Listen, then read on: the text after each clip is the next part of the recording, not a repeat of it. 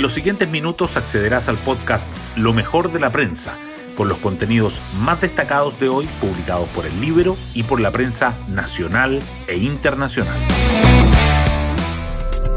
Buenos días, soy Paula Terrazas y hoy es 7 de julio. Hoy se cumplen tres semanas desde que se destapó el caso convenios y los ánimos están lejos de calmarse. Se instaló la tensión de un posible cambio de gabinete, aunque la vocera de gobierno Camila Vallejo lo descartó ayer.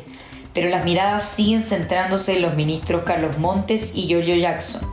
A esto se suma la compleja acusación constitucional que se votará en la Cámara la próxima semana contra el titular de Educación, Marco Antonio Ávila el mismo día en que el presidente Boric tiene previsto iniciar una gira por Europa que lo tendrá 10 días fuera de Chile.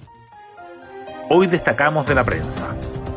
Caso Convenios, Ministerio Público indaga traspasos por más de 14 mil millones de pesos a fundaciones en ocho regiones. Tras el caso Democracia Viva, varios convenios para realizar transferencias de dinero desde órganos estatales a fundaciones y corporaciones en su mayoría relacionadas con el oficialismo, comenzaron a ser cuestionados.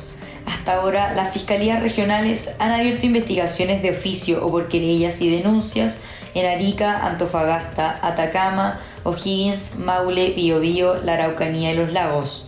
Los traspasos en revisión suman 14.215 millones de pesos. Gobierno aclara dichos de Boric y descarta cambio de gabinete en medio de tensiones en el oficialismo. Los ministros Álvaro Elizalde y Camila Vallejo se sumaron a la explicación de Luis Cordero por las declaraciones del presidente sobre el conocimiento de convenios con Democracia Viva. La vocera además descartó un ajuste ministerial en medio de las críticas oficialistas. Por otra parte, crece la presión opositora para que el mandatario suspenda gira a Europa que comienza la próxima semana. Parlamentarios acusan perdonazo encubierto con política nacional de migraciones. La ministra del Interior presentó el plan de 10 ejes.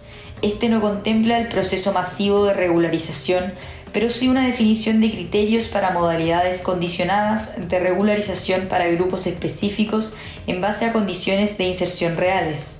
Eso, según las autoridades, busca poner énfasis en la protección de niños, niñas y adolescentes y mujeres víctimas de violencia, trata y tráfico.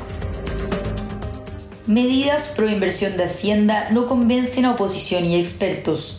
Legisladores de derecha siguen sin ser partidarios de un pacto fiscal que incluya un alza de impuestos, aunque valoran las 36 medidas para impulsar la inversión, el crecimiento y la productividad que el ministro Marcel anunció tras una nueva reunión con la CPC. Especialistas creen que estas iniciativas van en sentido correcto, pero faltan detalles y hay dudas. En la portada del libro destacamos de dos a tres almas, el quiebre oficialista por quien debe asumir la responsabilidad del caso convenios. La crisis iniciada hace tres semanas ha profundizado las diferencias al interior de las coaliciones de la moneda. Si hace poco el Frente Amplio y el PC convivían cómodamente en el mismo grupo, el panorama cambió. Alarmante rezago escolar. Siete de cada diez alumnos de quinto básico no entienden lo que leen. Estudio preliminar del programa Leer es Poderoso a menores de colegios públicos también halló que un 63% de los niños de segundo básico no lee palabras completas.